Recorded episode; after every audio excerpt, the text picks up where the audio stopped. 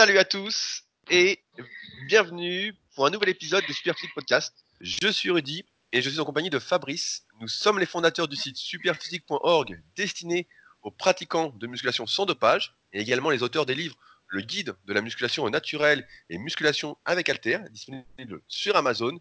Et nous sommes très heureux de vous retrouver pour un nouvel épisode. Salut Fabrice Salut Rudy. Maintenant, tu peux m'appeler Fabrice 4.0. Fabrice 4.0, mais c'est quoi C'est quand on a 40 ans, ça? Ouais, c'est ça. C'est mon nouveau surnom, 4.0. 4.0, tu, tu, viens du futur. c'est ça, ouais.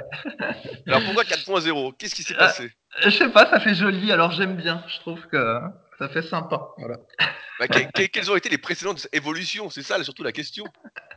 Ah ben avant j'étais la version 3.9, maintenant je suis la version 4.0. Alors je cours plus vite, je suis un petit peu plus mince, mais voilà, je cours plus vite. Oh, putain, bah, ça s'appelle le vieillissement ça. Hein. alors, il paraît que tu es vice-champion de France de rameur. Voilà, bah ouais, ouais, il y avait la compétition de rameur donc, que j'avais, dont j'avais parlé la semaine dernière. Euh, voilà, bah la compétition était, euh, je dire, euh, originale. C'était intéressant de vivre ça, dans le sens où euh, bah, c'est la première fois que je participais à une compétition depuis longtemps en dehors euh, des compétitions de musculation. J'avais fait, pour ceux qui ne suivent pas depuis très longtemps, j'avais fait de la force athlétique en 2005, où j'avais été champion de France. ensuite, j'avais fait vice-champion de France de culturisme en junior en 2007. Et depuis, bah, à part les Super Physique Games que j'organise depuis 2016, bah, j'avais pas fait d'autres compétitions. Et puis là, ça faisait longtemps, donc j'avais pas fait euh, compétition. Et puis là, le rameur, en fait, euh, c'est un peu par hasard que j'ai découvert que j'étais fait pour. C'était euh, suite au premier Super Physique Games, en fait, on cherchait en 2016 à mettre une épreuve un peu cardio pour que les mecs ne fassent pas que de la muscu à fond et puis un cardio un peu pourri, qui sont quand même en bonne santé. Et donc on s'était dit, bah tiens, on va mettre le rameur parce qu'on trouve des rameurs facilement dans chaque salle. Et c'est à cette occasion-là que je me suis rendu compte que finalement, bah, j'étais assez bon au rameur alors que j'en avais jamais fait, on s'était même pas entraîné, on avait improvisé ça sur la fin de la compétition. Et euh, pendant deux ans, je m'étais pas entraîné spécialement au rameur, bien qu'il y avait l'épreuve en, finale. Et après, j'ai commencé à m'entraîner, c'est là que j'ai vu que j'avais bien progressé. Et en regardant euh, ce que faisaient sur le net euh, les autres Français, les spécialistes, je me suis rendu compte que, j'étais vraiment pas très très loin d'eux, voire parfois que j'étais meilleur. Ce qui a donné lieu donc cette année à mon inscription au championnat de France euh, d'aviron indoor qui avait lieu à, Paris, au stade Coubertin. Donc c'était le 7 et 8 février. Donc c'était la semaine dernière. Et euh, donc j'ai fait le 500 mètres le vendredi. Et je tiens à dire à tous, vous tous qui m'écoutez que Fabrice a mal écouté ce que je lui ai raconté la semaine dernière, puisqu'il m'a souhaité bonne chance le samedi matin alors que je passais le vendredi soir. Il m'a envoyé bonne chance pour ma course le samedi matin alors que j'étais passé le vendredi soir. C'est une honte. Bon, tout ça pour dire que voilà, je suis passé aux 500 mètres donc euh, le vendredi soir et euh, le lendemain en relais avec euh, le club d'Evian. Donc le relais c'était, bah, on a pu voir, je crois que tu as mis la vidéo sur le, forum. Donc en fait c'était 8 fois 250 mètres et la particularité euh, du relais, c'est qu'en fait, tu pars pas directement sur le rameur, c'est que tu dois te passer le relais. Donc, tu dois te lever du rameur, courir avec un témoin, le passer à ton pote, et ensuite, tu dois sauter sur le rameur. Tu dois même pas t'attacher les pieds car voilà, tu as, tout réglé en amont, etc. Et puis, tu tires comme un malade, tu fais 250 mètres, et après, hop, pour recourir, etc. Et donc, tu passes deux fois. Donc, euh, ouais, c'était très intéressant dans le sens où je me suis bien rendu compte que le rameur, comme on parle souvent de morpho-anatomie, etc., et comme musculation, on sait que ceux qui sont vraiment faits pour la muscu, en général, c'est des gens qui sont très courts, moi ce que j'appelle des dinosaures, qui ont des fémurs très courts, des jambes très courtes, des bras très courts, etc. Euh, peu importe la taille, mais là, qui ont des membres assez courts. Euh, là, c'est tout l'inverse. Au rameur, c'est que tous les meilleurs, c'est que des mecs qui ont des longues jambes, des longs bras, qui sont très grands, très lourds. Pour donner un, ordre d'idée, le meilleur, celui qui avait battu le record du monde une semaine avant l'épreuve. Il a fait une 12-5 euh, là à la compétition, alors son record c'était une 10-5. Euh, bah, il fait 2 m 6 et 115 kg. Donc c'est un anglais qui s'appelle Phil Clapp. Et euh, le mec est énorme. Quoi. Quand je l'ai vu à côté de moi, j'ai dit merde, j'ai dit putain, il est monstrueux. quoi. Et tous les mecs qui ont fait vraiment des grosses grosses perfs sont tous des mecs qui font à peu près ma taille. Hein. J'en ai pas vu beaucoup qui faisaient moins d'un mètre 90 sur les podiums. Et même chez les filles, la meilleure fille, on peut faire un petit jeu. Fabrice, combien mesure la meilleure fille? Elle a fait une 27,5 au 500 mètres. Combien mesure-t-elle? Ah bah alors du, coup, faut dire un chiffre élevé. Allez, je vais dire 1m79. Plus, Oh 1m84 plus, Ah non Alors 90 plus. Ah bah allez, donne direct le chiffre. Elle fait 1m94 et elle fait 83 kilos. Ah ouais, quand même. Et la Ouais. fille, donc, elle a fait une 27 une 27,5. Et donc, bah voilà, en fait, euh, c'est vraiment une activité pour ceux qui sont très longs, quoi. Voilà, les sauterelles comme je suis. euh, là, euh, il y avait que ça euh, dans les meilleurs. Plus t'as d'allonge, mieux c'est. Après, au niveau de l'événement, c'était très bien organisé. Je trouve, je vais faire un petit reproche quand même. Vous entendez peut-être, mais je suis un peu malade. Suite à la compétition, c'est qu'il y avait une grosse, grosse différence de température entre la salle d'échauffement, la salle de compétition et euh, les couloirs, les podiums, etc. Les espaces euh, d'attente avant euh, l'épreuve, etc. Ce qui fait qu'à l'échauffement, on transpirait comme des dingues. C'était vraiment très chaud et très humide. C'était étouffant. Et après, quand on est dans le couloir, bah, on prenait comme une douche froide. Et après, on recommençait dans la salle de compétition. Mais donc, ce qui fait que j'ai passé une dure semaine, d'où notre retard cette semaine pour le podcast. Mais sinon, voilà, après, sur le temps que j'ai fait, bah, j'ai fait une 18-3. Je suis euh, bah, satisfait du temps. Je visais une 18. euh, Je pensais voilà, gagner une seconde. Euh, J'avais fait une 19-3 au Super Physique Games. En... C'était fin juin. Fin juin 2019. Donc en 6 mois, bah, une seconde. voilà, bon, bah, c'est ce qu'on peut espérer. C'est déjà pas mal comme progrès. Sachant que le meilleur français dans ma catégorie, donc en 30-39, a fait une 18-0. Euh, et que son record, c'était une 16-8. Donc euh, j'ai parlé un peu avec lui après. Et euh, donc il a fait un peu moins bien en fait. Et même celui qui a gagné le championnat du monde dans ma catégorie a fait deux secondes de plus que son record. Donc je pense que les conditions n'étaient pas idéales pour battre son record. hein. Tous les meilleurs que, que j'ai vus, donc même le, le meilleur des meilleurs en open, donc, a fait deux secondes de plus que son record. Je pense que la chaleur et l'humidité comme ça n'ont pas aidé à vraiment. on avait du mal à respirer et donc ça m'a brûlé la gorge. Donc si je tousse, j'espère que vous ne m'en voudrez pas. Euh, donc voilà, bah après euh, c'est toujours frustrant, mais c'est toujours comme ça de louper la troisième place mondiale pour euh, 0,2 secondes, donc 2 dixièmes. Et après c'est toujours comme ça, hein, on loupe toujours pour euh, presque rien. Euh, après aussi, ce qui est un peu difficile, c'est que sur l'écran de rameur, en général, bah, ceux qui sont habitués à en faire, euh, voilà, on a notre rythme, le temps prévisionnel, etc. Et on avait notre place en fait au, championnat du monde avec combien de mètres nous séparait du mec qui était devant et celui qui était derrière. Sauf qu'on va tellement vite qu'on n'a pas le temps de voir en fait à part notre place où se situent les autres et donc euh, on n'arrive pas à profiter de ce, cet indicateur pour aller plus vite ou pas. Sachant que voilà, 2 dixièmes, c'est ça se joue à rien, c'est deux, deux coups de rame euh, en euh, une 22 au lieu d'une 25 et puis voilà, ça, c'est ça 2 dixièmes, donc c'est vraiment rien de rien. Mais bon voilà, bah, deux- deuxième France et puis euh, une quatrième euh, mondiale, ce qui est plutôt pas mal pour quelqu'un euh, qui fait pas d'aviron, sachant que la plupart venaient de l'aviron en fait. Le meilleur français a fait de l'aviron pendant longtemps. Le troisième dans ma caté vient du CrossFit, donc Maxime. Et après, bah, on relais le lendemain. Donc le relais était assez fun, dans le sens où là, bah, les équipes, en fait, on voyait tout de suite les équipes qui allaient dominer, où il y avait vraiment des, des très grands, des très forts. euh, et euh, ce coup-ci, bah, on était hyper bien placé avec mon club d'Evian.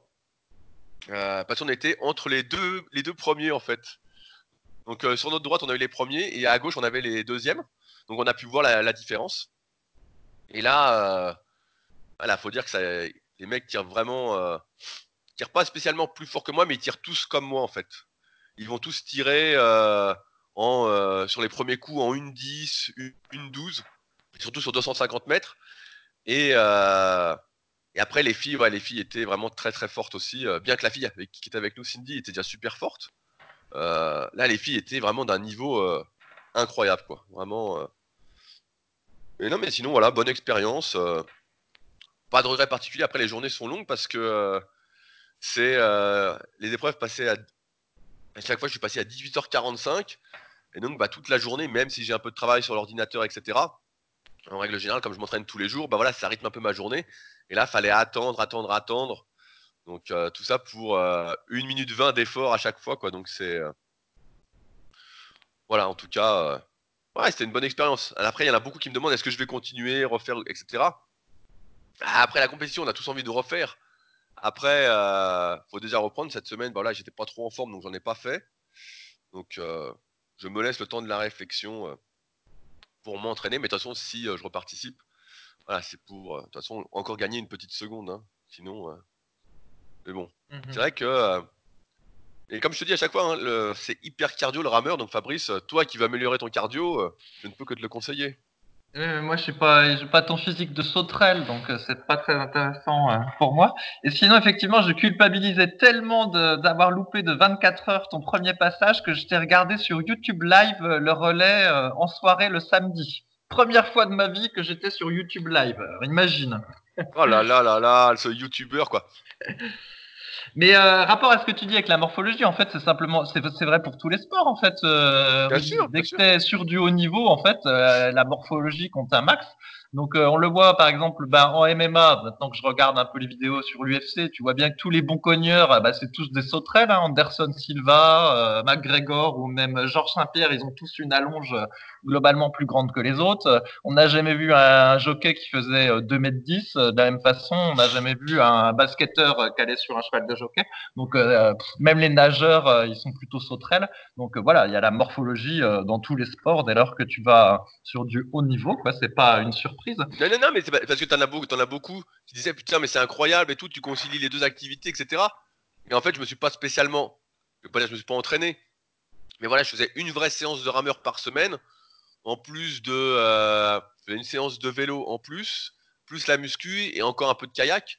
Euh, donc voilà, j'étais pas non plus à fond, mais comme je suis fait pour, bah forcément, j'ai des prédispositions qui font que euh, je suis bon de base en fait. Pour, pour donner un ordre d'idée, je parlais avec euh, un mec que je connaissais via les réseaux sur place qui participait aussi et qui me disait ouais c'est quoi le premier temps que tu as fait au rameur sur 500 mètres?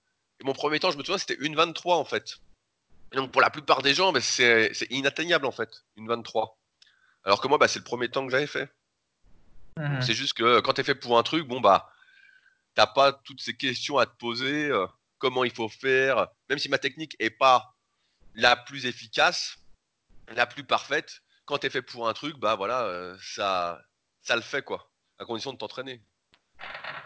Mais, euh, mais ouais, ouais, non, c'était, c'était intéressant et puis de voir ouais que euh, là, euh, beaucoup de grands euh, et c'est, marrant de voir toute la ferveur. Il y en a vraiment. Moi, j'y allais pour faire mon temps. Voilà ce que je voulais faire. Je voulais faire une 18. Mais il y en a qui prennent vraiment ça hyper, hyper au sérieux, qui sont à fond. Euh, vraiment.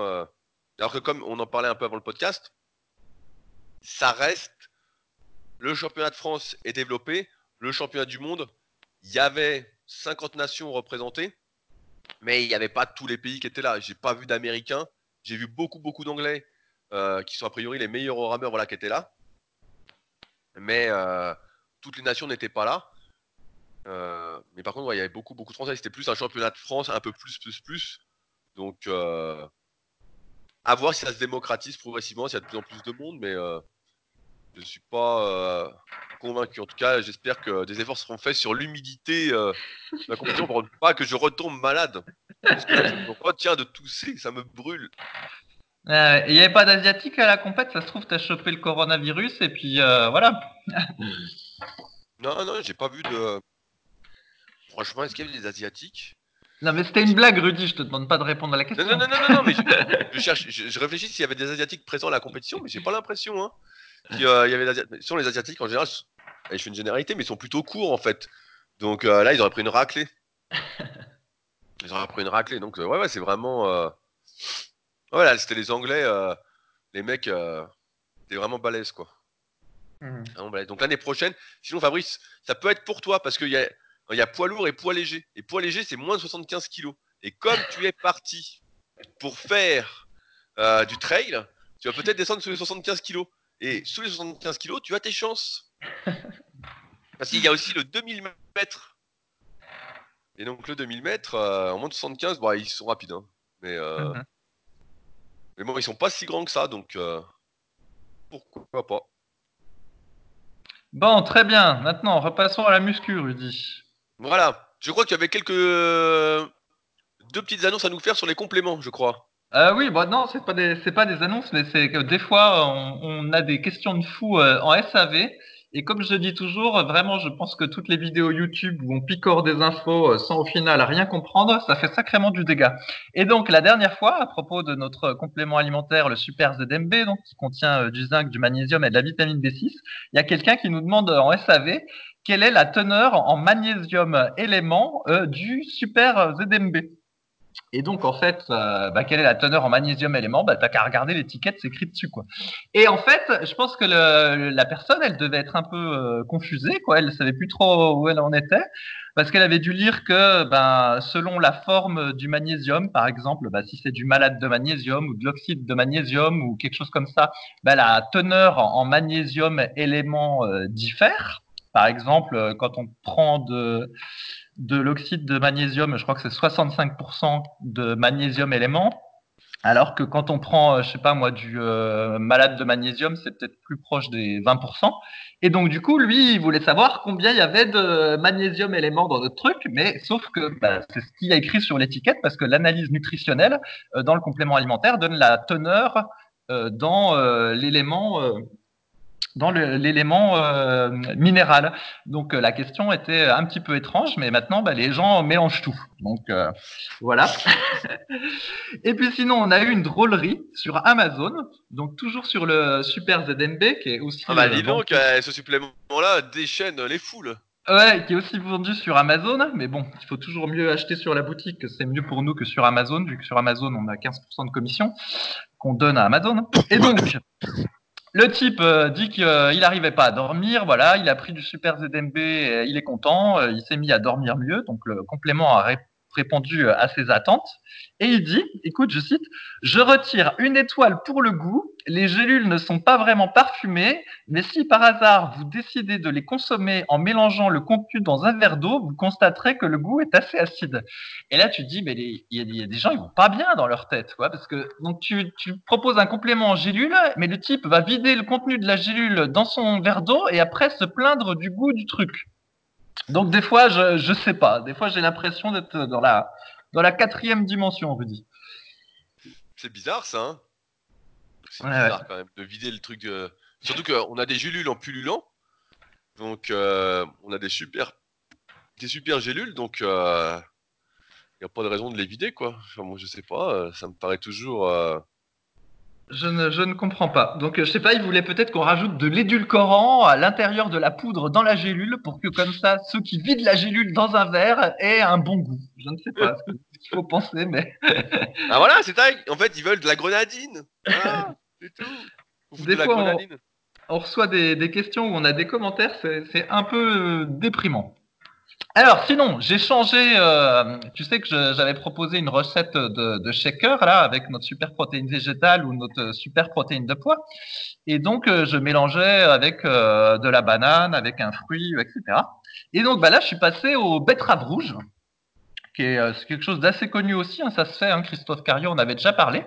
Et donc, bah, quand tu mélanges euh, ton lait végétal, donc boisson végétale, parce qu'on n'a pas le droit de dire lait, ta boisson végétale avec bah, ta protéine, plus euh, ta protéine végétale, plus euh, du, de la betterave rouge, et ben c'est très très bon, figure-toi.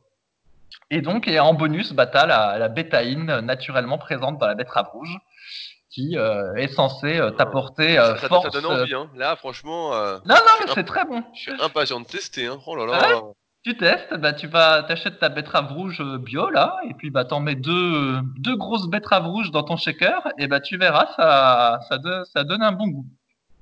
Donc, ouais, mais euh, malheureusement, j'ai pas le couteau de Alien 2, donc je pourrais pas euh, faire euh, cette magnifique recette, quoi. Je, suis déçu- je- je regrette le temps où on avait vraiment des vraies recettes, quoi, comme la Ah bah non bah On avait des recettes de champions. Là, maintenant, on a des, des recettes. Euh... On pas le figure quand même. Et alors, et l'autre coup, c'est ma femme qui a essayé quelque chose. Elle a mis de la protéine de pois euh, dans la soupe, dans une soupe de, de, de légumes.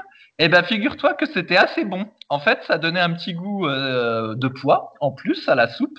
Et puis, bah, du coup, bah, tu avais des protéines en plus et euh, bah, tout était bien dans le meilleur des mondes. Donc euh, voilà. Oh là, eh, la, diète végane, ça fait pas rêver quand même. Hein. oh je pense que tout le monde sera d'accord pour nous dire que ça fait pas rêver. Hein. Eh ouais. et, et ce soir, c'est la Saint-Valentin. Donc on va faire un Oh, couscous, euh, un couscous vegan. Alors c'est très facile. En gros, bah, c'est comme un couscous végétarien et on va rajouter des petites boules de falafel pour euh, bah, substituer euh, ce que normalement on met dans un couscous euh, normal. Voilà. Bah, fr- franchement, n'hésite pas à nous faire une photo, qu'on puisse se délecter euh, de cette vision. Je pense que tout le monde n'attend que ça. hein. Euh, bah, qu'est-ce que tu vas faire toi comme repas de la Saint-Valentin? Bah, rien, je suis, je suis malade comme un chien. Malade comme un chien. Pour manger, c'est difficile. euh, je viens de boire un thé chaud pour me lubrifier la gorge. Et quand j'ai envie de tousser, j'appuie sur la gorge. Ah, bah, ça valait la peine d'aller à Paris. euh, C'est ça, d'aller à Paris. Non, mais ce qui est, ce que- c'est que j'ai toussé juste après mon 500 mètres et je m'arrêtais plus de tousser en fait. Donc je pense vraiment que la chaleur plus l'humidité là, ça a fait que ça m'a brûlé quoi. Ah, bah, que- quel guerrier Moi je dis quel guerrier Oui, euh, mais c'est sûr que si j'avais été vegan, j'aurais pas attrapé tout ça. Eh, C'est possible. C'est sûr, c'est sûr. Ça se trouve, tu as ton système immunitaire qui est euh, légèrement affaibli parce que tu manges trop de viande. Voilà. J'en j'en ai même plus. À midi, j'ai mangé du tofu. Voilà. J'ai plus de viande. Bon, sur ce, avant, avant qu'on oublie, je sais pas si on en a parlé, mais on a reçu un nouveau supplément sur la boutique Super Physique. Voilà. Et qui est beaucoup plus sexy que toutes les recettes qu'on vient d'énumérer, à savoir le Super Pump. Donc un complément alimentaire destiné à accroître la congestion durant l'entraînement. Euh, donc il n'y a pas d'excitant comparativement à la plupart des boosters. Sachant qu'on avait déjà mis du guarana euh, et de la tyrosine entre guillemets dans notre super BCA qu'on conseille de prendre pendant l'entraînement.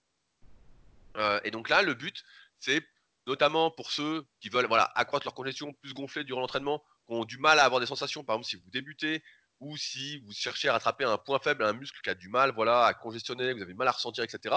Voilà, on a sorti le super pump. Donc c'est pas à prendre avant chaque entraînement. Euh, sinon, bon, bah, vous allez perdre euh, l'effet euh, qui fait plaisir. Et lorsque vous allez arrêter, vous allez dire merde, je gonfle plus du tout. Mais une fois de temps en temps, par exemple, si vous faites les bras, bah, vous allez voir, c'est sympa. Pour l'avoir testé, donc euh, avant que ça sorte, je peux vous dire que on gonfle vraiment, vraiment comme des ballons avec quoi. Donc, euh, je vais d'ailleurs m'en commander un pot. J'attendais qu'on soit livré en super protéines végétales. Malheureusement, on va devoir attendre pour être livré. Donc, euh, mais bon. Donc, je vais devoir commander avant de recevoir la protéine végétale. Mais euh, voilà, nouveau supplément disponible sur Superphysique. Donc, si vous souhaitez tester, et le pot va vous durer un long, long moment. Surtout, commencez bien en respectant les doses qu'on a indiquées parce que sinon, ouais, trop congestionné, vous allez sentir que ça vous handicape à l'entraînement aussi. Et ça va vous forcer euh, à allonger les temps de récupération. Et donc, si vous manquez de temps, ça peut ne pas être une bonne idée non plus. Oui, puis il n'y a pas que ça, il y a aussi de la bêta-alanine euh, dans le complément alimentaire et euh, comme ça peut provoquer des, des picotements au visage et euh, aux, aux membres, si vous y êtes très sensible, euh, il faut pas commencer par une dose euh, élevée parce que sinon ça picote. Et pour l'anecdote, quand euh, on avait reçu l'échantillon du complément, j'avais pas très bien fait attention et donc euh, j'avais pris la totalité de l'échantillon et moralité ça faisait un truc genre trois doses et après en fait j'ai le visage et les mains qui m'ont picoté tout l'après-midi parce que j'avais dû avaler genre euh, 7 grammes de bêta-alanine d'un coup. Alors je te dis pas.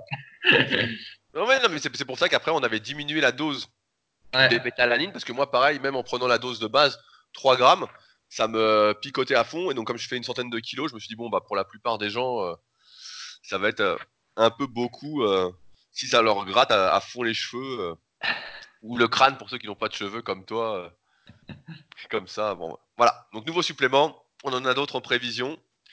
On espère que ça sortira rapidement, mais cela ne dépend, encore une fois, pas de nous. Alors, maintenant, on va pouvoir attaquer les questions de la semaine. Comme d'habitude, dans ces podcasts, on répond aux questions que vous posez sur les forums Super Physique. Euh, donc, les plus vieux forums du web qui existent depuis 1999, c'est sur superphysique.org, puis forum en haut. Euh, donc, on va commencer par une question pour Fabrice, tout de suite, pour te faire plaisir. T'es toujours là, Fabrice? Oui, oui. J'entendais plus. Euh, alors, C'est une question de Blazin 972. Bonjour, je me pose en ce moment la question à propos de l'isolation des bras pour les débutants. Est-elle vraiment utile? Ne faudrait-il pas développer le dos, les pectoraux et les épaules avec l'exercice de base avant de vouloir travailler les bras en isolation? Car il serait bête de travailler les bras et de trop en avoir pour en avoir trop fait par rapport au dos, aux pectoraux et aux épaules, alors que si on a un point faible bras, il serait moins embêtant de le rattraper par rapport au dos. Pectoraux et épaules en ajoutant des exercices spécifiques au bras en plus d'exercices polyarticulaires. Alors Fabrice, déjà, est-ce qu'on peut euh, avoir trop de bras? Ouais, c'est ça. En fait, la, la, la question dans l'ensemble, elle, ça paraît pas si idiot en fait ce qu'ils pensent, mais sauf que dans la vraie vie, ça se passe pas comme ça en fait. Tu chopes pas euh, comme ça du jour au lendemain trop de bras et qu'après du coup tu arrives plus à travailler ton dos et tes pecs parce que tu as trop de bras en fait. Ça, ça arrive pas comme ça. et, et euh, en plus, donc tu me fais répondre à la question parce que tu sais qu'en plus j'entraînais pas trop mes bras en isolation au début, hein, comme je suivais les non, fameux conseils. Je, je, je, vais répondre à la question parce que tu m'as avoué avant le podcast avoir perdu des bras. Parce que tu ah. travailler justement après les pectoraux, le dos et les épaules. Euh, voilà, ça y est, il en profite pour. Euh, ça, c'est comme. Euh, Donc c'est exactement une, une, question pour toi? Une information que j'ai donnée à titre privé et il la ressort à titre public pour me, pour me faire du tort, exactement comme avec Griveaux ce matin à la mairie de Paris. Pas su cette histoire de politique encore. Ah, ça n'a aucune importance, Rudy. Et donc, laisse-moi finir. Et donc, effectivement, au début, j'entraînais pas mes triceps. Je l'ai déjà raconté des tas de fois sur le podcast, parce que soi-disant, euh, tout le développé militaire que je faisais euh, était suffisant pour les triceps. Et au final, ce qui s'est passé, c'est que j'avais pas de triceps et puis c'est tout. et donc, en plus, c'est pas la bonne logique de réfléchir comme ça. Il faut plutôt se dire que si on entraîne euh, les biceps et les triceps, eh ben ça va ça va aider en fait pour les exercices polyarticulaires. Par exemple, si vous faites que du développé couché, mais que jamais vous entraînez vos triceps, et que le développé couché ben, euh, sollicite surtout euh, vos épaules et éventuellement les pectoraux, eh ben vos triceps vont pas être sollicités suffisamment. Du coup, ils vont pas se développer. Et moralité, ben, vous, perdez une optionnalité. Alors que si en plus vous rajoutiez euh, de l'isolation pour les triceps ou des exercices spécifiques pour les triceps, eh ben ils vont peut-être prendre de la force. Euh, euh, plus vite. Et du coup, cette force-là, bah, elle va vous bénéficier sur le, sur le développé couché. Donc euh, non, je pense que, les débutants doivent euh, entraîner les bras. Après, il faut pas faire 50 exercices, mais au moins un pour les biceps et un pour les triceps. Et voilà, je pense que c'est la bonne façon de faire. Et effectivement, comme tu dis, donc là, bah, j'ai changé mon programme d'entraînement. Je suis revenu à haut du corps, cardio le lendemain, bas du corps, cardio le lendemain, puis je répète. Mais bah, le haut du corps, euh, ça, ça fait beaucoup d'exercices pour euh, faire tous les muscles. Et du coup, bah, je fais plus qu'un exercice pour les, pour les, les, biceps et un pour les triceps. Et euh, effectivement, j'ai l'impression que du coup, euh, j'ai les bras qui sont, qui sont moins gros et de fait, ils gonflent moins à l'entraînement parce que les faire gonfler avec qu'un seul exercice, c'est pas si facile.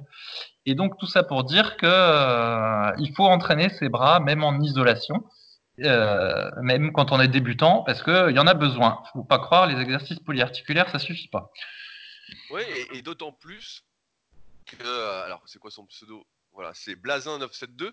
Euh, c'est pas plus facile de rattraper un point faible bras qu'un point faible dos, pectoraux ou épaules. En fait, tout dépend, on en parle en introduction, de la morphologie, c'est-à-dire de la longueur de tes segments et de la longueur de tes muscles. Si tu as les biceps très courts et les triceps très courts, tu vas galérer comme pas possible pour rattraper euh, ce retard musculaire.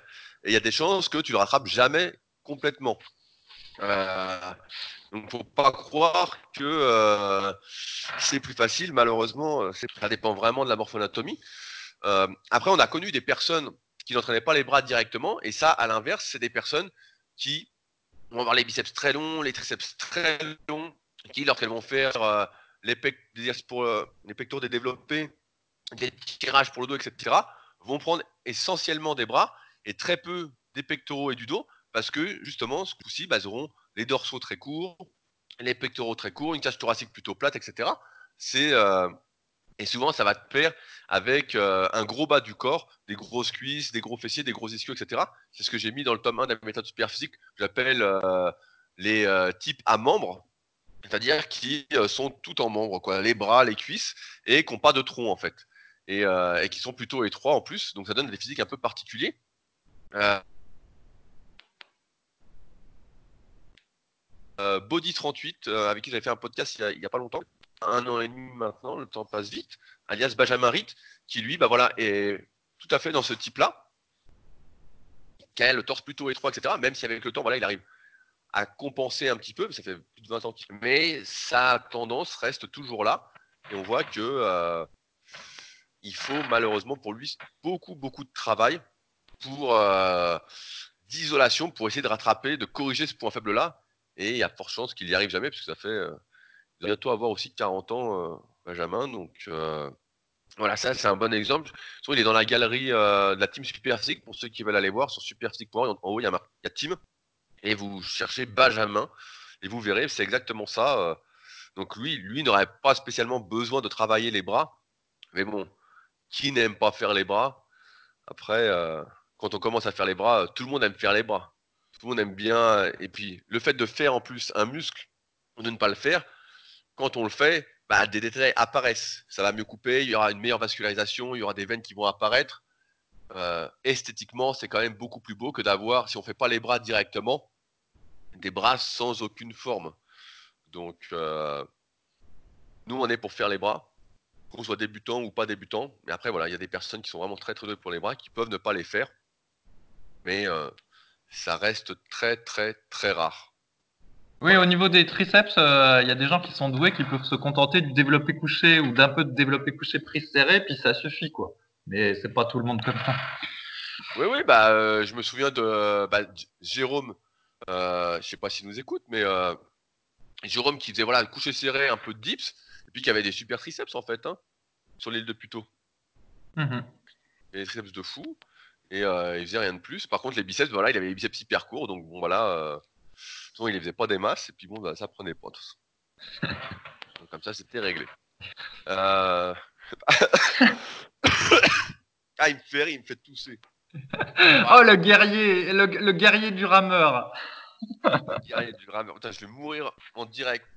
Je donnerai ton adresse, Fabrice. Le mec, le mec, il a fait 1 minute 18 de rameur le vendredi. Et euh, combien t'as fait au relais? J'ai oublié. J'ai oublié. Fait 37,6 et 38,3.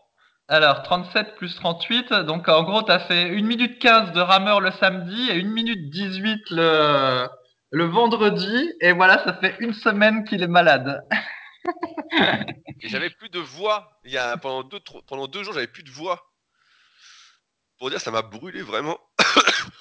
Il faut pas trop que je rigole parce que sinon, euh, tout de suite, ça m'irrite.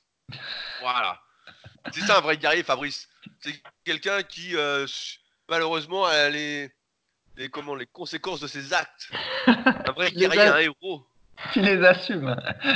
Alors, une question encore pour toi, Fabrice, et pour de vrai, de Cyril87. Euh, euh, bonjour à tous les deux et merci de nous régaler chaque semaine. Ma question est comment manger le matin avant l'entraînement, sachant que le début de la séance est à 6 heures et que je me lève à 5 heures? Il me semble que Fabrice s'entraînait ainsi pendant quelques temps. J'ai besoin de conseils. Voici quelques détails. Je pèse 70 kg. Je suis au régime et j'essaie donc de perdre du gras. Je me lève à 5 heures pour prendre la route et arriver à la salle pour 6 heures. Je prends actuellement au lever 15 grammes de protéines et 15 grammes d'amandes pour casser le jeûne de la nuit afin de manger léger pour ne pas être ballonné pendant l'entraînement. Et 10 grammes de super BCA pendant l'entraînement. Mon premier vrai repas solide est de suite après l'entraînement. Est-ce les bons aliments et bonne quantité pour l'entraînement? Quels sont les meilleurs aliments d'avant entraînement sans compromettre une sèche? Y aurait-il besoin de glucides? S'entraîner à jeun pose-t-il vraiment un problème euh, Pour finir, après lecture de la mise à jour de l'article des compléments alimentaires, que j'ai écrit sur mon site rudicoya.com, tu précises que la créatine peut nous faire prendre quelques kilos sur la balance. Serait-il, ne serait-il pas judicieux d'arrêter temporairement la créatine dans les toutes dernières semaines de sèche? Merci à vous. Fabrice, je te laisse la première partie de la question. Qu'est-ce qu'on fait? Parce que toi, tu entraînes encore à jeun ou pas Ah ouais, toujours. Tout à Alors, est-ce que, tu, est-ce que tu manges un peu avant l'entraînement ou pas du tout? Non, non, euh, je mange jamais avant l'entraînement. Par contre, je prends des, euh, je prends des BCA, enfin et encore parce que j'en prenais pas du coup quand j'étais euh, en Argentine, vu que j'en avais pas.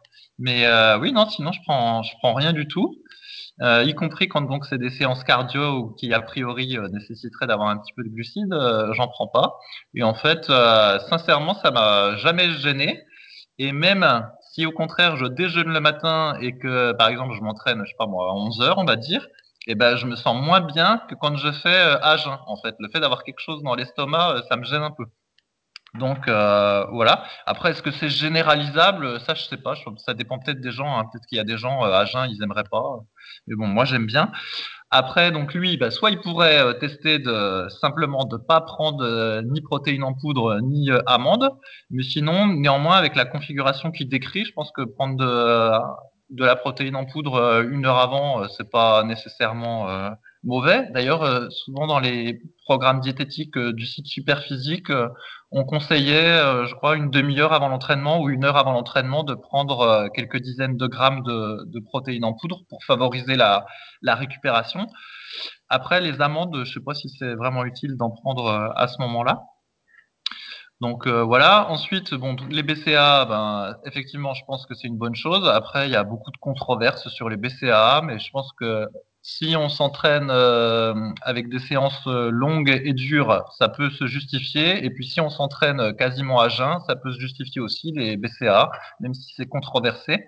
Après, éventuellement, si vraiment il était à plat, bah, il pourrait rajouter euh, des glucides pendant sa séance. Moi, j'en ai jamais eu besoin, mais peut-être que lui, il pourrait Oui, mais en toi, c'est parce que tu n'as plus le spirit, Fabrice, c'est pour ça. C'est pour ça, il faut, il faut le dire. On a besoin de glucides si on mange rien. Non, en fait, ça dépend du, aussi du repas que tu as fait la veille. Euh, Ça, joue pas mal. J'ai fait des tas de tests. Hein. Genre la veille, si tu prends euh, bah, que des beaucoup de légumes et, pas euh, et très peu de féculents, et ben c'est vrai que la séance du lendemain matin à jeun est beaucoup plus difficile que si la veille tu avais mangé un petit peu de pâtes, tu vois. Donc ça joue aussi. Après, il y a aussi une stratégie qui est apparemment mise en œuvre de plus en plus fréquemment par des, des coureurs de fond ou des athlètes qui font euh, un sport d'endurance. En fait, c'est de s'entraîner à jeun à l'entraînement et après, le jour de, la compétition, de euh, prendre des glucides et comme ça, ça leur fait un petit boost par rapport à quand ils s'entraînent. Après ça, j'ai pas testé ça vu que je fais pas de compète, mais il y en a qui cette stratégie-là. Après, au niveau de la créatine, est-ce que du coup, il faut prendre de la créatine quand on est en sèche parce que ça se trouve, la créatine va te faire faire de la rétention d'eau et puis euh, nitrate à sèche? Alors déjà, il faut savoir que tout le monde n'est pas dit euh, répondant à la créatine en fait. Il y a des gens c'est qui ça semble pas faire grand chose. Par exemple, c'est mon cas, puis je crois que c'est le cas de Rudy. En fait, on n'a pas cette rétention d'eau et bah, du coup, euh, quand on l'a pas, euh, ça veut dire probablement que la créatine euh, fait pas trop grand chose. Cela dit, depuis que je suis vegan, j'ai l'impression que prendre de la créatine, ça me bénéficie, alors que avant, j'avais pas cette impression.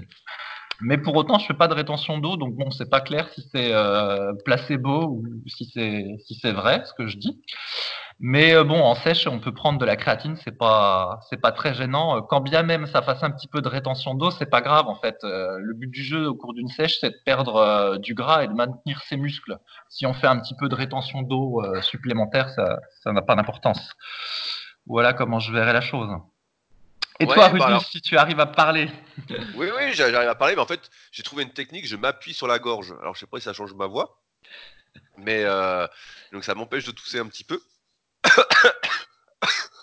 Et ben voilà, j'ai parlé trop vite.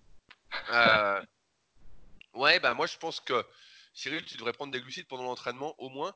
Comme a dit Fabrice, je pense pas que les amandes soient particulièrement intéressants euh, une heure avant l'entraînement, surtout si tu sors de ton lit. Mais prendre des protéines, ok. Mais pendant l'entraînement, rajouter des glucides. Après, je sais pas combien de temps dure ta séance, mais prendre des glucides un petit peu, commencer peut-être 70 kg, voilà, commencer peut-être par 30 grammes avec tes super BCA devrait aider à faire une meilleure séance. En fait, c'est toujours pareil, c'est que plus on va s'entraîner dur et plus les petits détails vont avoir de l'impact euh, dans la progression. Dans le sens où si tu es en début de cycle de progression, tu prends pas de glucides, bah ouais, ça va pas trop te gêner. Maintenant, si tu dois forcer, t'es, je sais pas, tu es en série de 20 sur presque tous tes exercices, bah là, tu as intérêt à avoir des glucides parce que sinon, ta séance va être hyper, hyper difficile. Et le but, c'est que ta séance passe bien. Euh, quels sont les meilleurs aliments d'avant-entraînement sans compromettre une sèche? Bah, En théorie, quelle que soit la période, avant l'entraînement, pendant l'entraînement et après l'entraînement, c'est la période de la journée où tu ne dois pas sacrifier ce que tu manges pour justement bien récupérer, et essayer de continuer à progresser. Une sèche, lorsqu'on ne fait pas de compétition, ça n'a pas de, date précise de fin en fait. Tu dois prendre ton temps pour rester en forme, et j'imagine que tu ne cherches pas la sèche drastique, la sèche de compétition. Donc c'est pourquoi bah, tu dois euh, vraiment prendre ton temps et ça va pas compromettre ta sèche. C'est vraiment après le fait que tu vas moins manger euh, sur les repas qui sont espacés de l'entraînement et le fait d'être en léger déficit calorique qui va t'aider à perdre du poids progressivement. Euh, donc après, s'entraîner à jeun pose-t-il un problème C'est sûr que c'est pas l'idéal en termes de prise de muscle, de sèche, etc.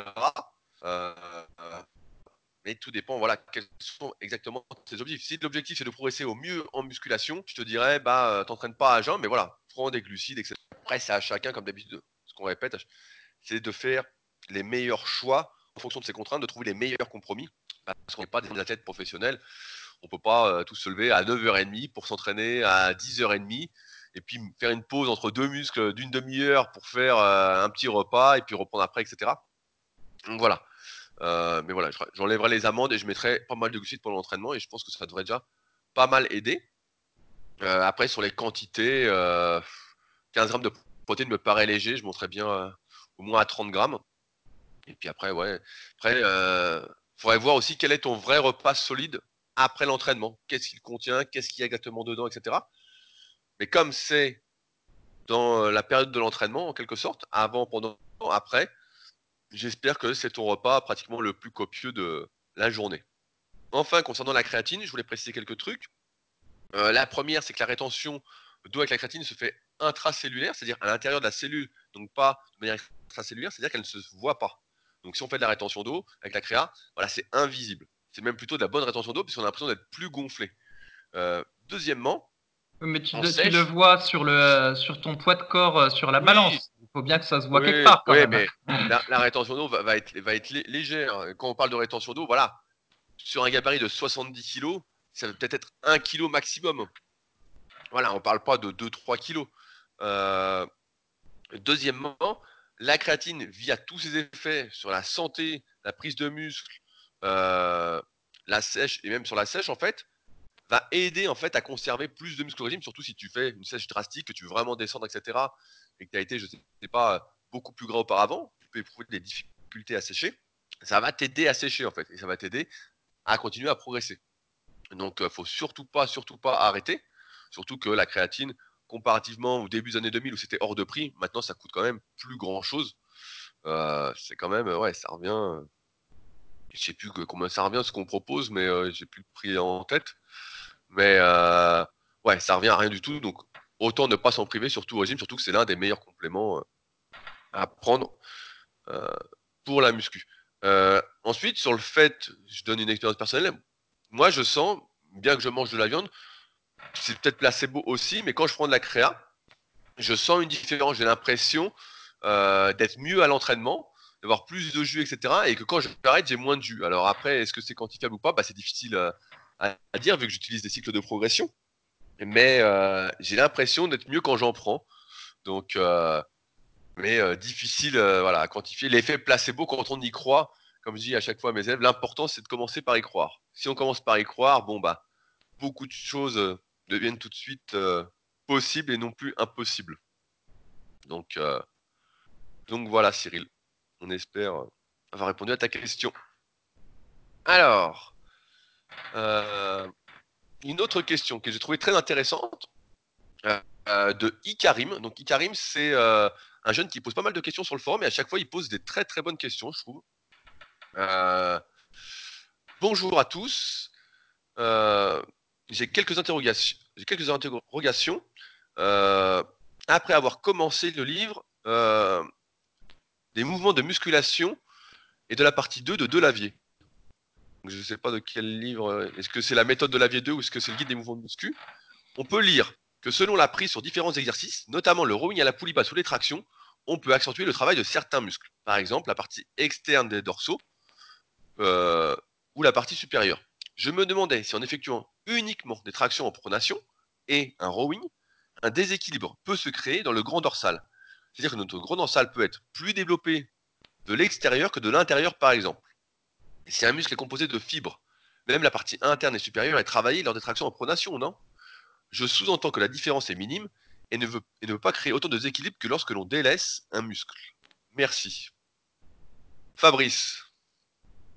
Oui, oui, bah c'est vrai qu'avant, on pensait, nous aussi, que euh, la fibre, euh, qu'une fibre musculaire se contractait euh, sur toute sa longueur et dans sa totalité.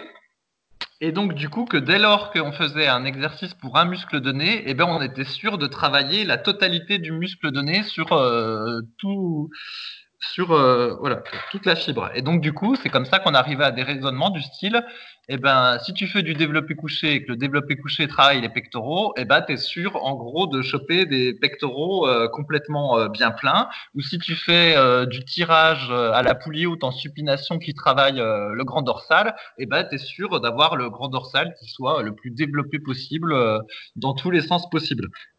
Et en fait, bah, on s'est aperçu que ça marchait pas comme ça, euh, que déjà, ben, selon l'orientation des fibres, eh bien, quand on faisait un mouvement pour un muscle donné, bah, toutes les fibres n'allaient pas nécessairement être mises en jeu, et qu'en plus, il y avait un, phénomène de, il l'appelle comme ça, Michael Gundil, de compartimentation, musculaire qui faisait par exemple que pour les abdos, même si c'est un seul muscle qu'on appelle le grand droit abdominal, eh ben, il y avait vraiment des exercices qui euh, sollicitaient plus la partie haute que la partie basse. Et donc en fait, intuitivement d'ailleurs, c'est ce qu'on ce qu'on sentait en fait quand on s'entraînait mais ça corroborait pas en fait euh, la, la, théorie scientifique euh, entre guillemets par rapport aux connaissances qu'on avait à l'époque.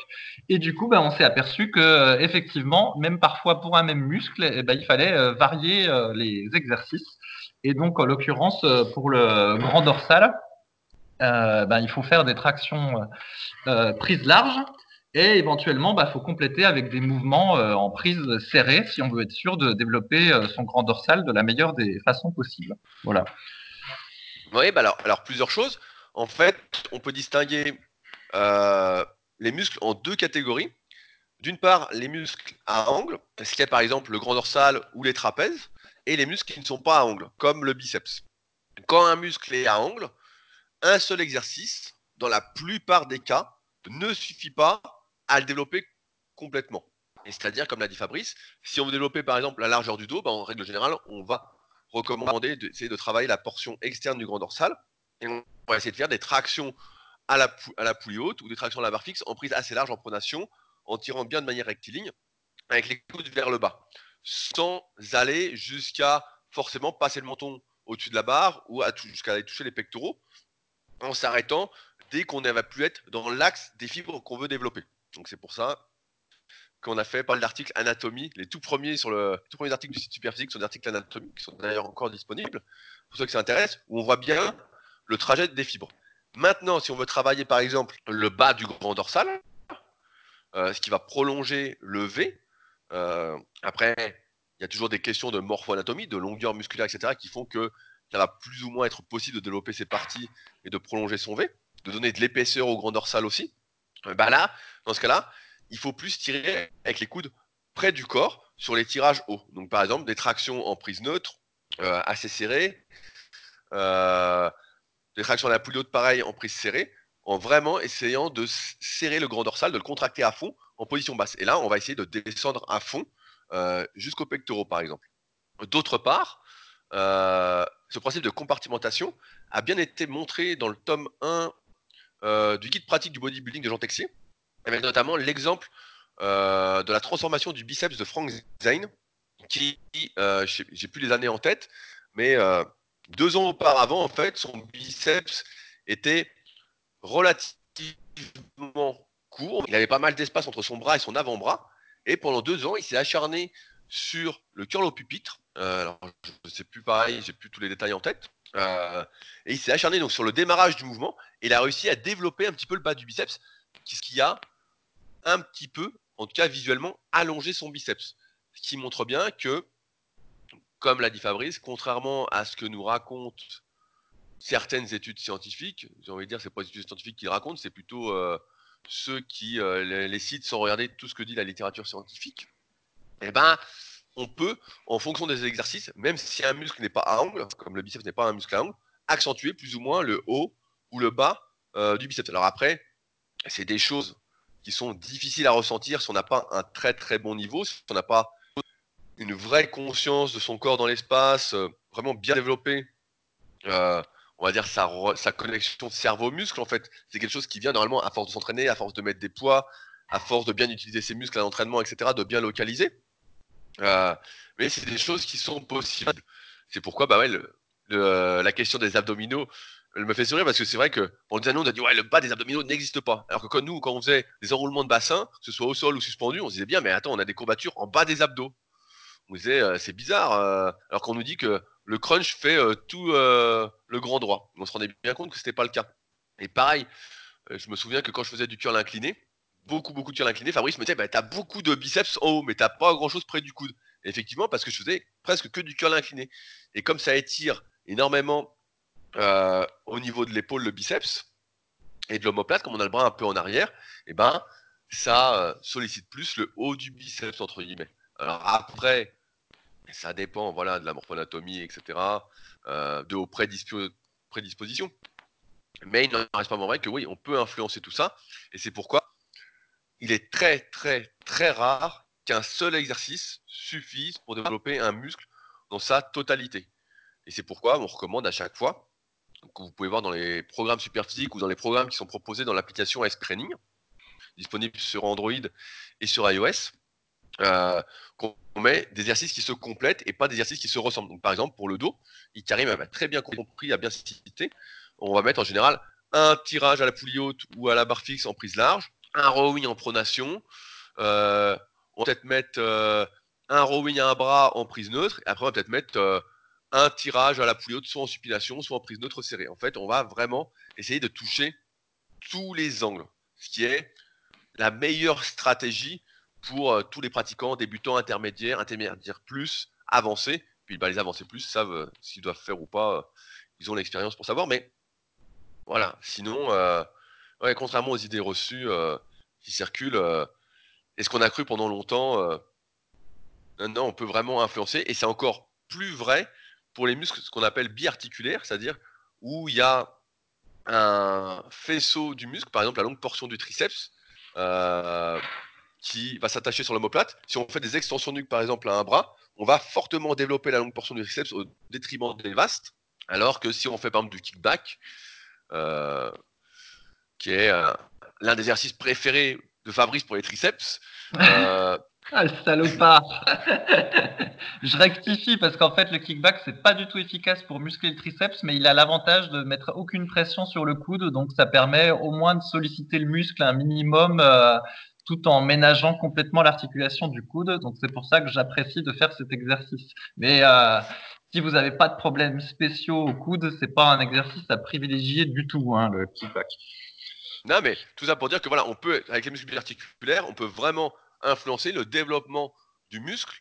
Euh, donc plus ou moins faire la longue portion, par exemple pour les triceps, ou plus ou moins les vastes, même si voilà, il y a encore la morphoanatomie qui rentre en compte. Si on a, euh, par exemple, tout à l'heure j'ai fait euh, d'extension euh, triceps avec la corde, en m'appliquant pour j'ai beau m'appliquer autant que je veux, ça me fera toujours la longue portion parce que je suis plus fait pour la longue portion que pour les vastes.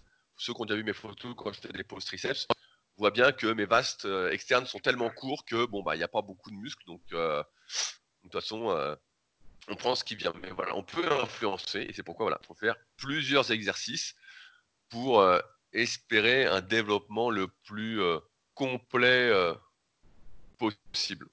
Voilà. Ouais, juste pour ton histoire de curl pupitre avec Frank Zen, euh, il faudrait quand même préciser que le curl pupitre sollicite aussi le brachial antérieur et que Oui, lui oui, oui. aussi donne visuellement un effet de bas de biceps parce que sinon les gens qui écoutent ils vont se dire ah bah putain le mec il, il connaît rien en fait il a pas compris Frank Zen en fait ce qu'il avait développé avec le curl pupitre c'était son brachial antérieur et pas du tout le bas du biceps. Si, si, il a fait aussi le bas du. Il y a la photo. S'il y en a qui sont intéressés, je pourrais euh, la mettre en lien dans le prochain podcast ou directement sur le forum. Tu, tu l'as ce, ce temps 1 aussi ou pas? Non non je je, je l'ai pas je l'ai pas. Ah, mais franchement, c'était assez flagrant et euh, c'était un bon exemple qui montrait déjà euh, ce que euh, sur, sur, sur quoi a mis un nom Michael un peu plus tard. Ouais, ouais. Et d'ailleurs, on a aussi, tu peux aussi faire le test euh, avec les ischio-jambiers si tu fais euh, des tas de séries de leg curl par rapport à des tas de séries de d'extensions au bas lombaire. Normalement, les leg curls, ça donne plutôt des courbatures au, au bas entre guillemets des, des ischios, alors que le- les extensions lombaires vont plutôt donner entre guillemets au- en haut. Donc euh, encore un exemple qui montre que euh, ce qu'on pensait initialement était était bien faux. Salaud d'Arthur Jones. hein. Qu'est-ce qu'il nous a raconté comme connerie celui-là? Comme. Comme dirait Michael Gundil, euh, en fait, avec Arthur Jones, c'est simple, tout ce qu'il disait, euh, c'est tout le contraire, et tu tombes, tu tombes juste. Ouais. Mais c'est vrai que je me souviens que euh, Michael Gundil, des fois, il piquait un peu des colères, en fait, sur les forums, parce qu'il en voulait beaucoup à Arthur Jones et à Mike Menzer, ou même à plein d'autres gens, de propager des idées fausses sur la musculation. Il leur en voulait parce qu'il disait, tous ces gens-là, ils, m'ont fait perdre du temps, en fait. Et ils font perdre du temps aux autres, et du coup, ça l'énervait, en fait ça énervait que- qu'ils qu'ils aient fait perdre du temps, quoi. Et c'est vrai, ça se trouve, j'aurais été beaucoup mieux, moi aussi, dans ma vingtaine, si jamais j'étais tombé sur Arthur Jones. Mais bon, c'est comme ça. Alors ma- ma- maintenant, que doivent dire tous ceux qui sont euh, bernés par toutes les vidéos à la con qui sortent, hein, Fabrice? Ouais, bah, ils le sauront, ils sauront que Ils plus doivent tard. être révoltés? Vont-ils Ils- faire la guerre? Ils sauront que plus tard qu'ils ont été bernés et qu'ils auront perdu beaucoup de temps. Ouais, c'est dommage. Bah moi je pense qu'ils auront déjà arrêté la musculation là. Possible. Malheureusement. Malheureusement. Alors, euh, une question de Lucas 90. Semaine dernière, nous échangions sur la progression euh, pour ceux qui utilisent les full body, dont moi. Étant donné que ma progression devenait très limitée, tu m'avais conseillé de changer de programme. Je suis désormais sur un split en 5 jours, mais j'ai l'impression de m'ennuyer. Est-ce normal? J'ai l'impression de moins me dépenser en allant chaque muscle. Pourtant, je me donne à fond. Alors, quel est le problème? Est-ce un Non, problème mais- Alors, Non, mais il n'y a pas nécessairement de problème parce que moi aussi, quand je faisais du full body au début et qu'après je suis passé euh, à un entraînement divisé, et ben effectivement j'ai eu du mal parce que euh, je m'ennuyais, je trouvais que c'était pas assez intense. Mais c'est parce que dans le full body, en fait, bah, déjà tu as les cuisses dedans et du coup chaque séance, tu as l'impression d'avoir fait quelque chose au moins parce qu'il y a les cuisses. Alors qu'après, quand tu vas te faire une séance entre guillemets que de bras, eh ben au début tu t'ennuies. Et puis c'est seulement après que finalement tu apprécies de pouvoir te bien te concentrer sur les bras, sur la congestion, etc. Mais au début, comme tu recherchais, euh, comme tu recherches entre guillemets la, la dépense euh, énergétique totale ou le fait d'être euh, complètement, d'avoir tout le corps fatigué à la fin de ton entraînement, comme c'était le cas avec le full body, et ben t'es un peu frustré. Tu, tu comprends pas au début. Ouais, ouais, non, mais, mais c'est drôle parce qu'en fait, pour moi, c'est un faux problème dans le sens où normalement, tu définis ton objectif. Qu'est-ce que tu veux faire avec la musculation? Si tu veux, là, la question en plus, c'était à la base de Lucas. C'était voilà, je cherche à prendre du muscle. Je suis limité avec le full body. Mes fins de séance sont difficiles. J'arrive plus à progresser. Donc, il faut splitter ton entraînement. Après, passer du full body directement au split, c'est peut-être pas l'idéal. Il aurait peut-être fallu passer par le half body entre deux. Euh, et donc, la solution, voilà, c'était de diviser pour avoir plus d'énergie, pour pouvoir tout faire correctement. Et là, maintenant qu'il peut le faire, il se rend compte que finalement, peut-être son objectif, c'était de se dépenser physiquement et peut-être pas de mieux progresser en musculation. Donc c'est pourquoi bah, je pense qu'il faut vraiment bien définir ses objectifs. La musculation, c'est ce qu'on a préconise. Après, à voir en fonction de chacun, comme d'habitude, mais pour prendre du muscle, bah ouais, quand on isole, quand on fait une séance bras, même si on force presque à fond, vu qu'on recommande d'éviter euh, l'échec pour la majorité des gens, d'aller vraiment à fond, etc., d'utiliser des cycles de progression, eh ben, euh, c'est sûr que c'est beaucoup moins fatigant qu'un full body, etc. Et après, euh, ça va donner beaucoup plus de bras, on en parlait tout à l'heure, de faire une séance bras que de faire les bras après avoir fait pectoraux, dorsaux, épaules, par exemple. Parce qu'on aura plus d'énergie, on pourra mettre plus lourd, on pourra mieux s'appliquer, etc. Donc c'est pourquoi voilà, faut vraiment bien définir, et même pour la force, si le but c'est la, la force, après il faut définir la force sur quel exercice, sur quoi, etc. C'est toujours mieux de splitter son entraînement. Plus on va forcer sur un nombre d'exercices important sa séance, moins on va être efficace et plus ça va générer de la fatigue. Et euh, j'ai envie de dire, si on pouvait, dis bien si on pouvait euh, progresser sans générer de fatigue, bah, euh, de manière naturelle, c'est-à-dire sans dopage, bah, ce serait quand même super. Malheureusement, tu es peut-être Lucas en début de cycle, etc. Mais quand tu seras par exemple, je sais pas, sur des séries de 20 à la fin de tes cycles, bah tu, vas sentir que tu es quand même rincé, même si c'est une séance pour les bras. Quoi. Tu pourras plus bouger les bras. Euh, c'est, euh, j'allais dire, de rajouter des super squats sautés à la Fabrice, mais sinon, c'est de rajouter du cardio, en fait, les jours de repos, en fait. Tout simplement, de faire. Le cardio, normalement, fatigue plus que la musculation. Euh, tout simplement. Après, pour moi, ça me, paraît un peu saugrenu comme, comme problème, en fait. Mais comme faux problème, en fait. C'est vrai, mais quand on discute toi-même, des fois, tu dis que voilà, le matin, si tu fais une séance cuisse et puis qu'après, euh, je sais pas moi, dans l'après-midi, tu lis des mails qui te tapent sur les nerfs, c'est pas grave. De toute façon, t'es rincé par ta séance cuisse. Par contre, si le matin, tu avais fait les bras et que tu lis des mails qui te tapent sur les nerfs, eh ben, t'as plus qu'à aller euh, faire ta marche pour te, te calmer. Donc, toi aussi, tu reconnais qu'il y a des variations. un petit peu. Je dénonce ces propos fallacieux.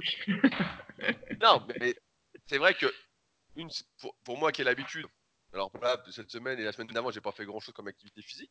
Mais euh, c'est vrai que si j'ai mon rythme de m'entraîner un peu tous les jours, ben en fait, j'ai jamais une vraie vraie fatigue parce que ma condition physique est plutôt bonne. Et donc, ma séance de muscu va me fatiguer sur le moment, mais 4-5 euh, heures après, je suis pas comme neuf. Je pourrais pas refaire une séance de muscu, mais euh, je peux aller me promener, prendre l'air. faut que je refasse quelque chose de doux en fait. Sinon, Sinon, ouais, sinon c'est. Euh, je suis pas, je me suis pas assez dépensé, mais après ça me gêne pas spécialement que la muscu me fatigue pas plus que ça en fait. Ce matin, bah, j'ai fait une séance après cette semaine de maladie. Ah, la séance était difficile quoi. La séance, euh, je sens qu'elle m'a tapé dessus quoi. Alors que bon, bah, j'ai pas fait ce que je voulais, ce que j'avais prévu. J'ai évité pour éviter de me déprimer. Mais euh... ouais, ouais c'est. Euh... Je trouve pas ça si gênant en fait. Si le but est la prise de muscle, l'atteinte de ses objectifs, voilà, si c'est ça, bah en fait, euh, après, il faut se fatiguer. Euh. Tant mieux si on n'est pas fatigué, c'est comme les gens qui veulent des courbatures à tout prix. Moi, si je pouvais ne jamais avoir de courbatures, je serais super content, quoi. Et en fait, j'en ai tout le temps comme un chien. Alors, je suis dégoûté. Ouais, l'autre, il exagère. T'as des courbatures sur tous les muscles tout le temps? Ouais, tout le temps. Sur tous les muscles? Tous les muscles.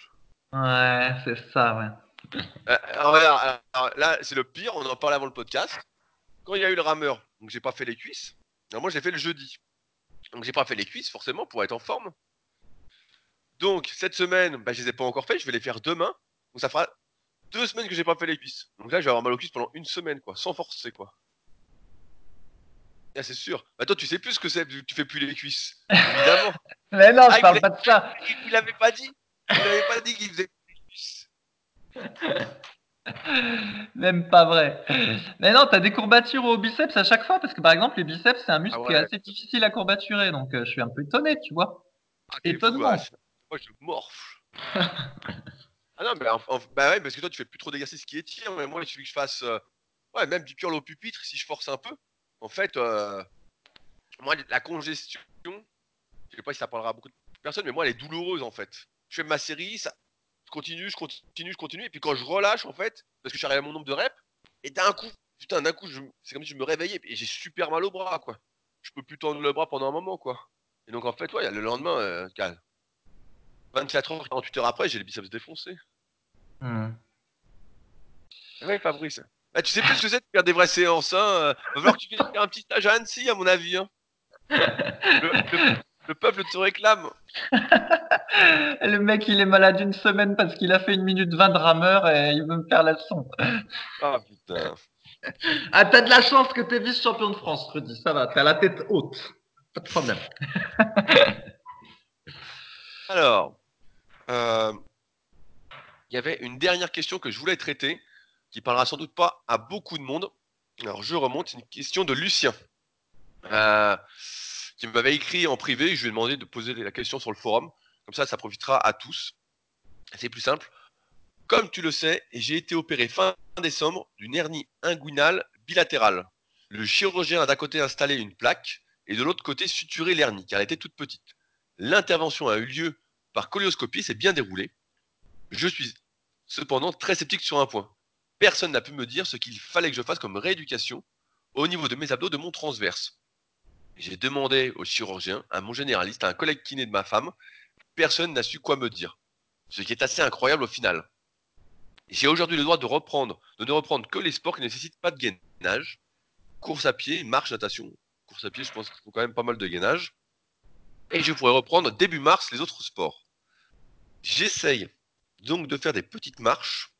Et j'ai repris hier ma routine de mobilité et d'étirement. Je n'ai par contre pas insisté sur les torsions de la colonne, histoire de reprendre doucement et de ne pas trop tirer sur les zones où étaient les hernies. J'ai également refait un peu de développé décliné par vide, mais la position en arrière me tirait un peu trop sur l'abdomen pour l'instant. Pas de souci par contre pour le développé couché, pied sur le banc, barre vide. J'ai aussi fait un peu de curl incliné, de curl marteau pour tester les mouvements, aucun souci. Tout ça pour te demander, penses-tu que ma démarche est correcte vis-à-vis de ma reprise? Tu m'avais dit que certains de tes élèves avaient eu la même blessure. Sais-tu ce qu'ils ont fait niveau rééducation, en particulier niveau abdos et transverse? Je souhaiterais vraiment rééduquer cette zone et ensuite la renforcer au maximum pour éviter de me reblesser par la suite. Donc si tu as des exercices à me conseiller, je suis vraiment preneur. Saurais-tu également s'il y a des exercices de musculation à éviter par la suite, que ce soit pour les abdos ou le reste du corps? Un grand merci d'avance. Fabrice.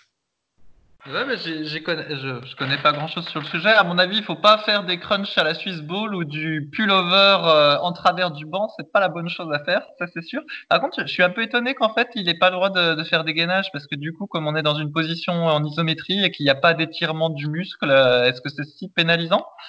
Bah, c'est, la, pression en fait qui fait que euh, ça peut sortir. En fait, c'est alors sais plus comment tu te l'es fait, euh, Lucien, mais en général c'est la pression. Alors après, moi je suis très surpris qu'il n'ait pas mis une, plaque sur tout le long en fait.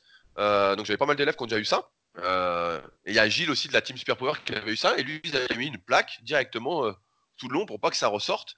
Attends, bah, excuse-moi, je te coupe, je te coupe, Rudy. Réexplique du coup ce que c'est et comment ça peut arriver. Bah, ça arrive normalement quand tu vas euh, sortir le ventre, entre guillemets, quand tu vas pas bien contrôler, par exemple, tu fais de la presse, je dis euh, presse, et tu sors le ventre à fond, tu vois Tu pousses avec le ventre en même temps. Au lieu de garder le ventre, on avait fait une vidéo qui s'appelait Abdominaux et ventre plat, je crois, sur YouTube il y a quelques années, Arnaud, où on montrait ça. En fait, il faut arriver à contrôler la pression dans son ventre. Il faut également, euh, ça c'est un truc qui est mal fait, c'est que la plupart des ceintures de musculation, euh, qui sont utiles. On avait, avais fait un super article, notamment sur superphysique.org pour ceux qui veulent aller le relire. Euh, la plupart des ceintures de musculation sont mal faites. Donc, quand on fait un exercice plutôt lourd, bah, mieux vous mettre une ceinture parce que jamais notre sangle abdominale, notre gainage ne sera à la hauteur de la force de nos muscles avoisinants. Même si ça ne veut pas dire qu'il ne faut pas travailler son gainage, qu'il ne faut pas renforcer ses abdominaux, ses lombaires, etc. Il en vrai que ce sera jamais au niveau. Donc c'est pourquoi, bah voilà, dès qu'on fait un exercice euh, lourd, il faut mettre la ceinture. Et elles sont mal faites parce qu'elles sont souvent plus larges derrière que devant. Alors que c'est devant que ça peut sortir. C'est vraiment devant. Euh, et donc, le fait de mal gérer son abdomen pendant l'effort fait qu'à un moment, il y a trop de pression. Et comme il n'y a rien qui peut empêcher que ça sorte, bah, ça sort. Et donc, ça fait des hernies. Donc, euh, c'est rare que ce soit bilatéral. Franchement, j'ai rarement vu ça d'un coup. Je vais regarder en même temps, mais euh, c'est vrai que euh, j'ai jamais vu ça en même temps. Et donc du coup, ça fait des petites boules sur le ventre, c'est ça, Rudy? Voilà, en bas. Donc euh, pli de laine, tu vois. Donc ouais, ça fait pas. Je vois des photos. Donc D'accord, mais c'est pas c'est pas un surétirement, par exemple, en faisant des crunchs au ballon suisse qui provoque la hernie. C'est vraiment d'accord. Oui, je sais bien ce qui me semblait. Ça peut ça, voilà. En fait, euh, c'est soit trop de pression, euh, et c'est vraiment dans le bas-ventre, en fait. Donc c'est vraiment une zone, en fait, où on est plutôt faible, en fait. Par exemple, le fait de faire le bas des abdominaux en s'appliquant à bien rentrer le ventre en même temps, bah, va protéger. Le fait d'avoir un transverse solide, donc de faire du gainage en rentrant le ventre en même temps, pas comme on va faire d'habitude où le ventre va sortir, etc., va protéger aussi.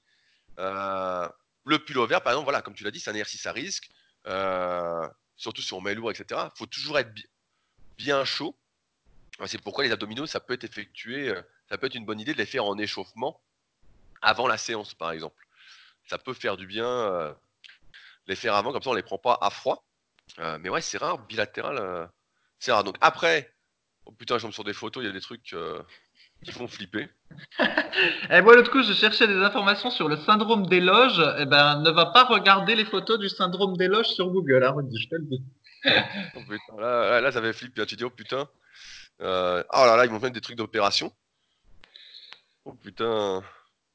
Ah tout ça pour dire que euh, pour la reprise, ben, franchement, moi je reprendrai progressivement en réapprenant l'exercice, en rentrant le ventre, en serrant le ventre, etc.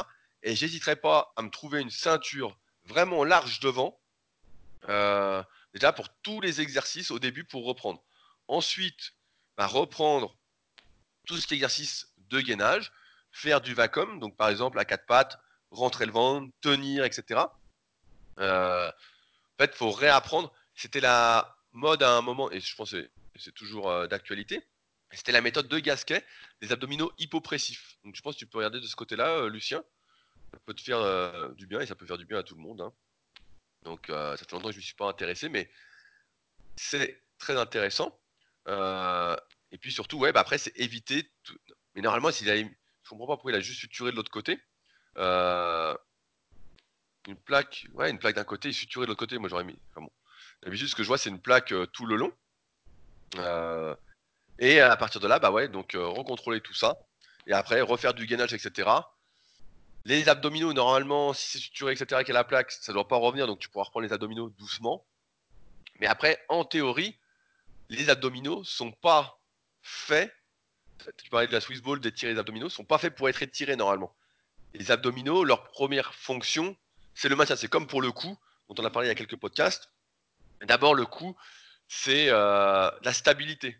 Donc les abdominaux, les lombaires, c'est la stabilité avant le mouvement.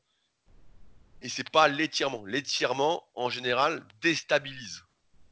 Si on n'a pas la force euh, prévue. Donc c'est pourquoi ouais, j'éviterai euh, crunch sur sweep ball, etc. à l'avenir. Et même tout ce qui est pullover, etc. Après, on peut essayer léger, mais vraiment apprendre voilà, à avoir le ventre rentré, serré et à mettre une bonne ceinture. Et après reprendre progressivement.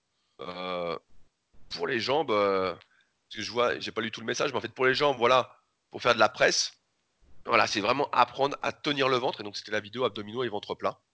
Euh, sinon, ouais, ça peut vite arriver en fait. c'est des choses dont on n'a pas conscience. Et après, voilà, les exercices à conseiller à éviter, bah, tout ce qui va étirer les abdos et à conseiller bah, te refaire une sangle abdominale, euh, te faire une sangle abdominale vraiment euh, hyper hyper solide. Tu peux regarder en même temps euh, ce que propose Christophe Cario sur le sujet, vu que c'est le spécialiste du gainage. je pense que tu devrais trouver ton bonheur dans ses livres à, ce sujet-là. Mais c'est vrai que c'est pas de bol d'un coup de hernie. et c'est assez surprenant que le chirurgien ne sache pas te conseiller sur ce que tu peux faire ou ne pas faire. C'est quand même euh, assez fou. Et après, ouais, par exemple, il parle à un moment. J'ai un peu peur de réattaquer l'héroïne maintenant. Bah, il faut une super ceinture. Hein. Il faut une super ceinture et il faut que tu apprennes à rentrer le ventre. Voilà, à tenir le ventre, tac, et en même temps, voilà, tu pourras faire. Si tu sors le ventre en même temps, bah là, euh, ça peut ressortir. Euh, donc, prudence, prudence là-dessus. Voilà, c'est vraiment un contrôle de son ventre. Et c'est vrai que souvent, on se rend compte qu'on tient pas bien son ventre, mais comme on a notre ego, on est dans le truc, dans la progression, etc on continue à mettre de plus en plus lourd et puis paf, ça, va trop loin quoi. Alors qu'il faudrait mieux alléger et réapprendre à tenir son ventre, etc. pour pas avoir de soucis euh, plus tard, euh, de mauvaises surprises. Ouais, et ben tu vois, euh, à la, moi à la, maison en fait, j'avais pas trop d'exercices pour faire les abdominaux du bas vu que j'ai pas de barre fixe et donc du coup je pouvais pas faire le frog kick. Mais euh, bah, petit à petit quand même, je me suis mis à faire les abdos du bas au sol, donc euh, après les crunchs pour avoir les abdos un petit peu pré-fatigués. Et puis du coup, bah, je l'ai fait en série longue parce que bah, c'est un petit peu facile. Mais néanmoins, bah, je les, je les ai gardés ces abdos du bas et donc et en plus je les conseille dans mon livre Musculation à calter pour avoir un travail des abdominaux euh, le plus complet possible. Et puis, euh, le, le, dans les exercices de gainage, je dis qu'il faut rentrer légèrement le ventre parce que voilà, comme ça, c'est euh, l'occasion pendant l'exercice de gainage pour les abdos ben, d'en profiter pour travailler le transverse. parce que euh, sur le site Superphysique, je, me souviens, on disait qu'il faut essayer de rentrer le ventre quand on fait les crunchs euh, pour euh, travailler le transverse aussi. Mais franchement, rentrer le ventre quand tu fais les crunchs, c'est vraiment pas facile, je trouve. Alors que quand tu fais du gainage frontal ou des abdos du bas au sol, et ben là, c'est beaucoup plus facile. Donc, c'est vraiment l'occasion de le faire. Ouais, ouais, non, mais c'est. Bah, après, moi, j'y arrive au crunch parce que j'ai toujours rentré le ventre, mais, mais à la presse, c'est vrai que je le fais pas souvent. Là, je suis en train de lire des trucs, etc. euh, putain, ils disent que ça arrive. Bilatéral, c'est plus rare, mais ça arrive. Donc, euh, bon courage en tout cas, euh, Lucien. Et reprends tranquillement, sans faire le fou. Après Voilà. le podcast, tu, tu chercheras syndrome des loges, Rudy. Tu verras. Tu m'en parleras la prochaine fois. C'est horrible. Ouais, ouais, c'est pas, c'est pas très joli en fait. Euh, de ce que j'ai compris, c'est que quand ça avait des conséquences graves, il fallait euh, ouvrir en fait le muscle et, le, et le laisser ouvert en fait. Euh, Ouh là là là là. Ah c'est oui. un peu bizarre. Je te laisse regarder, tu verras. Oh là là j'ai ouvert là. Tu nous diras ce qu'il en est la semaine prochaine et comment on fait pour prévenir ça. Voilà. Oh putain. Oh là là là là là là. Bon, Rudy, les gens qui écoutent vont pas entendre Ouais, oh là là pendant 10 minutes. Allez, oh là là, on s'arrête là pour on s'arrête là pour aujourd'hui. Euh, comme d'habitude, si vous avez des questions, n'hésitez pas à utiliser les forums Superphysique. Euh, comme vous voyez, on essaye de répondre dans la bonne humeur. Et normalement, la semaine prochaine, je devrais avoir retrouvé ma voix normale et ne plus tousser. Ah, Euh, j'ai oublié un truc aussi. Ah, Ah. Excuse-moi, Rudy. À la dernière fois, je me suis fait chambrer sur cette histoire d'acide lactique. Donc, je te laisse tousser, mais je, je finis juste là-dessus. En fait, j'avais dit que je travaillais euh, un peu moins mes cuisses qu'avant parce que, effectivement, mes séances de cuisses, euh, elles étaient tellement euh, longues et, entre guillemets, intenses que ça me laissait de l'acide lactique dans le muscle et que, du coup, le lendemain, quand j'allais courir ou même faire du vélo, et ben, très rapidement, j'avais les cuisses qui me rebrûlaient à nouveau. Et donc, on m'a fait la remarque en disant, bah non, l'acide lactique, après l'effort, il est, il est déjà plus là et euh, c'est pas ça. Bon après, peu importe comment on appelle le résidu ou qui reste après la séance, que ça s'appelle acide lactique, toto, lactate ou ce qu'on veut. En fait, le fait est que conceptuellement, après une grosse séance de cuisse, et ben le lendemain ou le surlendemain, ben, on peut avoir les jambes un petit peu lourdes et puis ça pénalise tous les efforts, même cardio, dans lesquels les cuisses vont être sollicitées. Et donc du coup, en faisant une séance de cuisse moins intense, et ben après le lendemain, on a moins les jambes lourdes, ça brûle moins vite et donc on est plus performant sur les exercices de cardio. Et en fait, Rudy euh, ne m'avait pas coupé pour conserver la fluidité de la conversation. Du moins, c'est comme ça qu'il l'a expliqué en commentaire sous SoundCloud. Donc voilà. Mais à culpa pour avoir dit que c'était de l'acide lactique qui traînait dans le muscle, qu'entraînait la brûlure le lendemain. Ah, mais de toute façon, toutes les excuses sont bonnes pour faire des demi-séances. Nous l'avons bien compris. Vous pouvez donner une note à cette excuse directement dans les commentaires du podcast. Ce sera avec plaisir que je les lirai. bon, allez, à Alors, la semaine prochaine. Sur ce, n'oubliez pas, euh, si vous souhaitez aider le podcast, de laisser des commentaires sur les applications. Et nous, on se retrouve la semaine prochaine pour un nouvel épisode. Salut à tous. Allez, bravo pour tes résultats au championnat, Rudy. Rétablis-toi bien, salut. Et, et force de la viande à tous.